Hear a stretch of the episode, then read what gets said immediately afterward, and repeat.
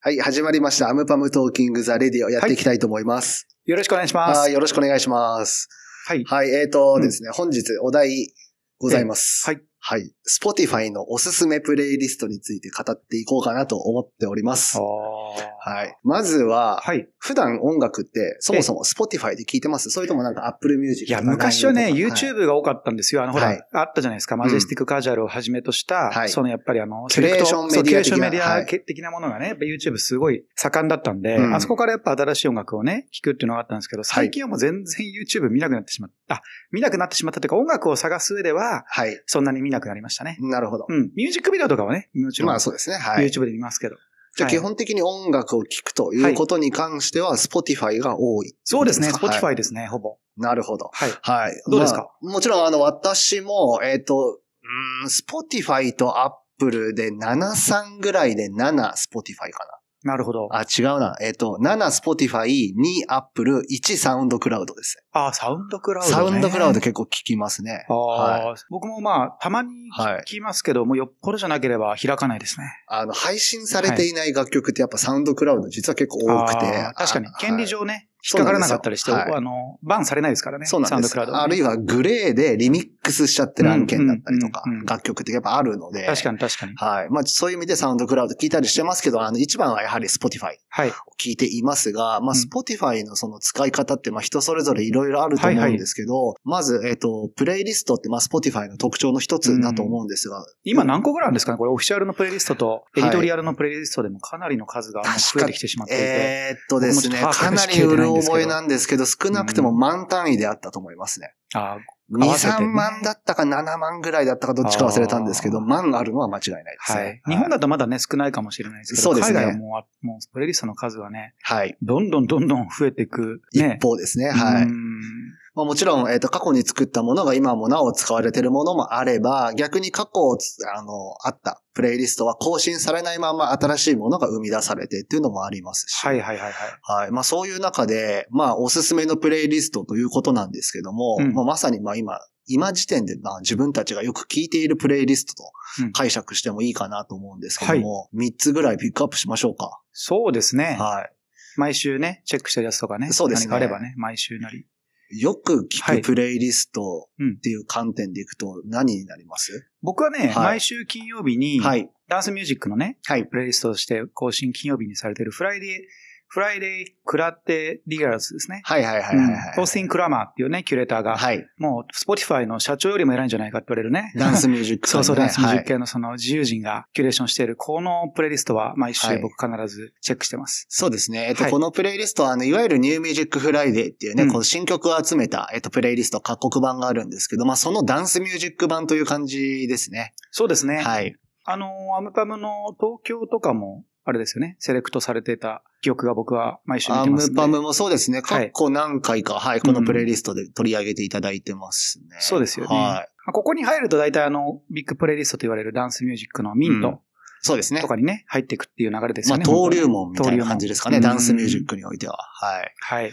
他、いかがですか？あとはね、はいえっ、と、オフィシャルで言うと、はい。えー僕が結構2週間に1回ぐらいチェックしてるのが、 Fresh Finds。ああ、もうインディーズの、シュファインズも、はい。うんインディーズのニューミュージック系はい。のプレイリストが、あの、 Fresh Finds を中心に、はい。 Fresh Finds のそのベースメントだったりとか、はい。まあ R&B、ロックとか、はい結構バラバラなジャンルで、それぞれフレッシュなんとかっていうのがそうですね。はい。そのフレッシュ系は大体チェックしますね。うんオフィシャルは。確かに。まあ本当にあの、なんていうか、本当にデビューしたばかりの、しかもインディーズと呼ばれうるん所属のアーティストの楽曲がすごく多いですもんね。そうなんです。ここからだからね、あうんのヒーローというか、あのスターになっていく人たちが出てくるんで、まあ、そうですねここからフューチャリングを探したり、はい。リミキサーを探したりっていうのは、一番面白いんじゃないかなとうん僕はいつも目を光らせております。うん確か。はい。あと一ついかがでしょそうですね。あとは、はいあの、多分これも YouTube とかでチャンネル持ってたの、 Selected っていう、うあ、はい。はい。あの、ディープハウスとかハウス、まあこれもダンスミュージックの中でもちょっとね、ナムパムも、あの、近いかもしれません。はい少しチルな、うんチルでディープなサウンドをね、やってるこの Selected のプレイリストが結構はいたくさん、またこれもディープハウス、チルハウスと、多いですね。はい、あるんですけど、まあレーベルもやってるんで、はい。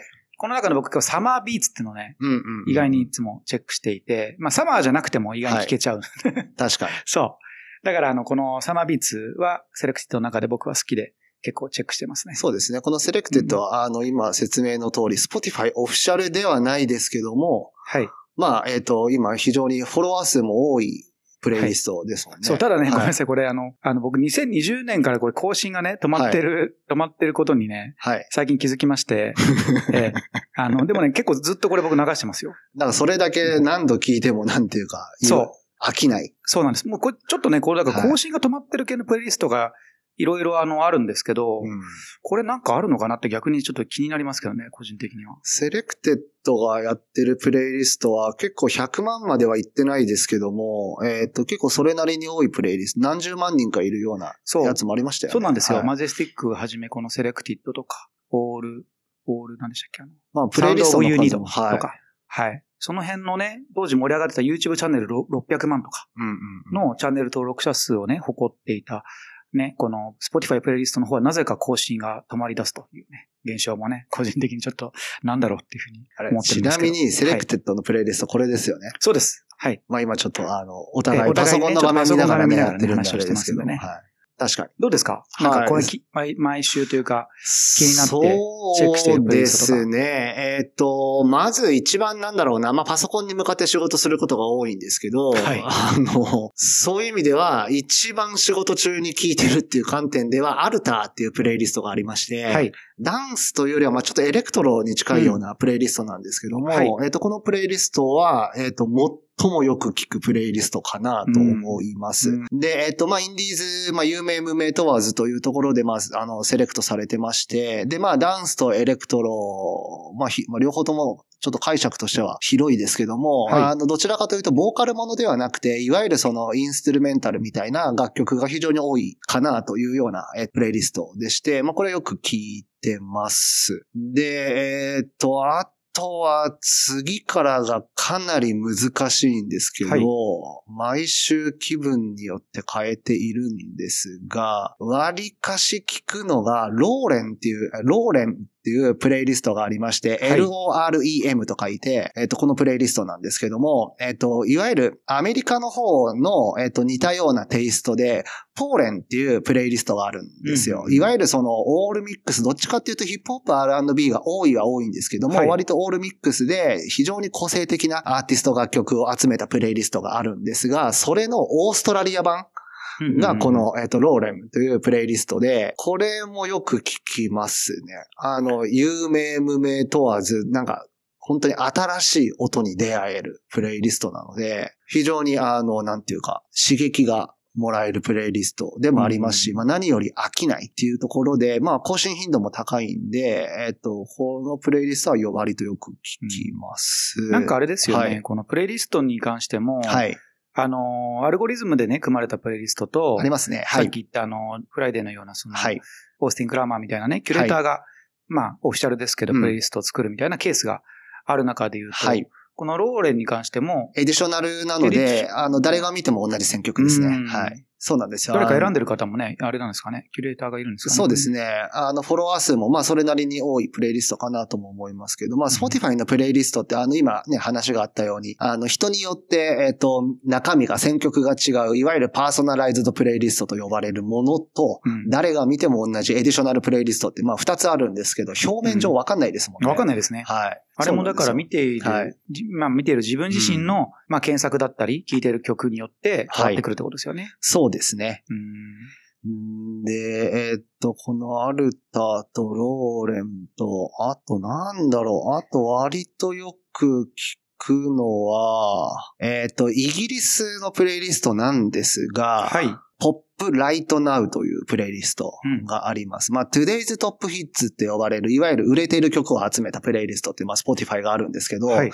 若干一個下に位置するような、うんうんうんうんまあ、ポップスで売れて、売れそうな、もう少しでメガヒットになりそうな、えっと、プレイリストなんですけども、はいはいはいはいまあ、いわゆる新譜の確認と、まあ、今どのぐらいの曲がどんな感じでヒット曲になってんのかな、みたいなのを聞く上で、まあ、割かしチェックしてますね。うんポップライトなかな。もうこのあたりが、まあ、強いてあげるならこの3つが割と多いかもですね。ただまあ、毎日いろんなプレイリスト聞いてるんで、確かにね、はいアーティストのね、プレイリストもね、最近増えてますからね。増えてますね。はい。実はアムパムの方もね、プレイリストやっておりますからね。そうですね。うん。アムバムシンキング。シンキング。はい。あれはもう、実はもう、何そろそろ3三年近くになりそうで、はい。長い、長いことやってんなって感じですけども。うんまあ、逆にね、この選曲する上でもね、いろんなプレイリストを聞きながら、見たり聞きながらね、あの探したりもしてるので。うんうん。ちなみにそのはい一方でその、まあ、Spotify いろんなジャンル別であったりとか、あるいはシチュエーション別みたいなプレイリストたくさん多いと思うんですけど、何かこの驚いたプレイリストってなんかあったりします？あ驚いたプレイリストこんな切り口でプレイリスト作ってんだとか。ああ。いや、まだね、そんなにすごい驚いたプレイリストっていうのは僕もそこまで、あの、出会ったことはないんですけど。はい。あの、ちょっと前なんですけど、はい。ASMR っていう、はいあの、いわゆる、なんていうか、この聴覚に刺激するような、はいえっ、と、収録をしたサウンドがあるんですよ。で、YouTube ではこの ASMR っていうジャンルは、まあ、特定のその、ちょっとフェチをお持ちの方を中心に非常にあの、再生数取ってる領域なんですけど、Spotify でもこの ASMR のジャンルのプレイリスト結構あって、うん。なんていうか結構前から2020年ぐらいからやってそうなんですよ。こあの、なんていうか、耳かきを書いてる音だけだったりとか、れははい。あるいは髪をくしゃくしゃくしゃくしゃこう、うん丸めてる音だけだったりとか、なるほど。まあ、あるいは何かをこすったり叩いたりしてる音だけみタたいな。ッピングと、あの、タイピングというかね。そうです、そうです。パソコンのタイピングとかのはい音とかもね。まあ確かにやってますね曲っていうか歌というのか、もう何なのかって話なんですけど、この中で100万再生超えのアーティストうんみたいな人が実はめっちゃ多くて、インディーばっかりじゃないですか？いわゆるインディーばっかりですね。うんこれはでも、あの、はいあれじゃないですか、あの、僕もあの、そうだ、今思い出しましたけど、はい。あれです。えっと、結構雨の日にね、そのああ、ネイチャー系のあネイチャー系のサウンドは結構びっくりしますよ。雷の音とかサンダーとか、そう、サンダダーとかをプレイリストで聞いて、全部聞くとほぼ一緒。ー。そうそうそうそう、違いがわ違うんだろう。かんないみたいな。でも曲順、曲で違うらしくて、しかもそれ、そうそうそう再生数が100万超えてるんですよ。だって1000万再生超えとかのやつすごいもあり。ますからねサンダーだけで、はいこれ撮ってこようかなって僕も思いました。みんな思う。アルバムサン。ダーどうですか？収録しに行きます？どこか、あれですかね。ジャカルタとかにねに今ね、このラジオを撮っているこの機材で ASMR 撮れますから。やりたいですね。はいまあ、それを交えながらダンスミュージックも合うのでね、実際に。まあそうですね。サンダーはちょっとわかんないですけど、ネイチャー系は合うかなと思います。雨の音とか川の音とか、うんね、風がそよぐ音とか。そっちがヒットしちゃったらどううしましょうかね。いや、考え直さなきゃいけない。それはさすがにないと思いますが、まあ、あのね、遊び心でやるにはすごくいいんじゃないかなと。そうですね。はい。まあ実際にあの、Spotify のプレイリストって今のように音楽だけじゃなくて、まあいわゆる環境音的なものもありますし、まあ最近だとポッドキャストのコンテンツもすごく増えてますからね。確かに。はい。なのでまあこういったなんていうか、この、お音以外の耳にまつわるエンターテインメントというか、なんか非常に充実してるなというところですね。ポッドキャストでもあれでしたっけ、はい実際に Spotify でリリースされてる曲をセレクトして、はい。はい。えー実際、その番組の中で流すってことができるようになったんですよね、これ。いや、えーっとですねこちらに関しましては、いわゆる権利許諾処理の問題で、まだ、Spotify のポッドキャストで、いわゆる音を流すのはできないんですよ。ダメなんだ、これ。ダメなんです早くしてほしいですね。そうなんですよね。うんだそういう意味ではね、あの、他の、はい Amazon とか Apple とかもそうですけど、音をね、もっと活用したポッドキャストコンテンツっていうのはやっていきたいですけどね。そうですね。いや、もちろんこのラジオもそうですよ。だから、本当は。はい。このラジオはだから、流せない。流せない。入れられない。入れないじゃないですか。はい。だから流せるといいなと思いました。ですね。はいそしたらね、音ありきで曲紹介とか解説とかできますからね。はい。もう少しこう、はい勢いというか流れがそうですね。番組に出てきますんでね。はい。まあ今日はあのプレイリストについてお話ししたんですけど、はいえっ、と、過去ノートの方におすすめプレイリストということで記事をアップしてます。で、まあ少し古い内容でもあるので、まあ2021年度版をどっかで更新したいなと思っていたんですけども、ちょっとまあどっかのタイミングで更新していきたいと思ってます。で、まあいずれにせよ今ノートにアップしている、えっ、とこのおすすめプレイリストも今もなお割かし、えっ、と更新頻度の高いプレイリストだと思いますし、はい。あるいは今、ね、このお話ししたプレイリストっていうのも非常にあの、いい、面白い音楽集まってるので、もし知らないよ、聞いたことないよっていう人がいれば、ぜひ聞いてほしいなと思います。そうですね。はいぜひチェックしていただきたいですね。はい。ということで、はい本日は Spotify おすすめプレイリストについてお話をしました。はい。じゃあ今日はこの辺でおしまいにしますか。はい。ありがとうございます。ありがとうございました。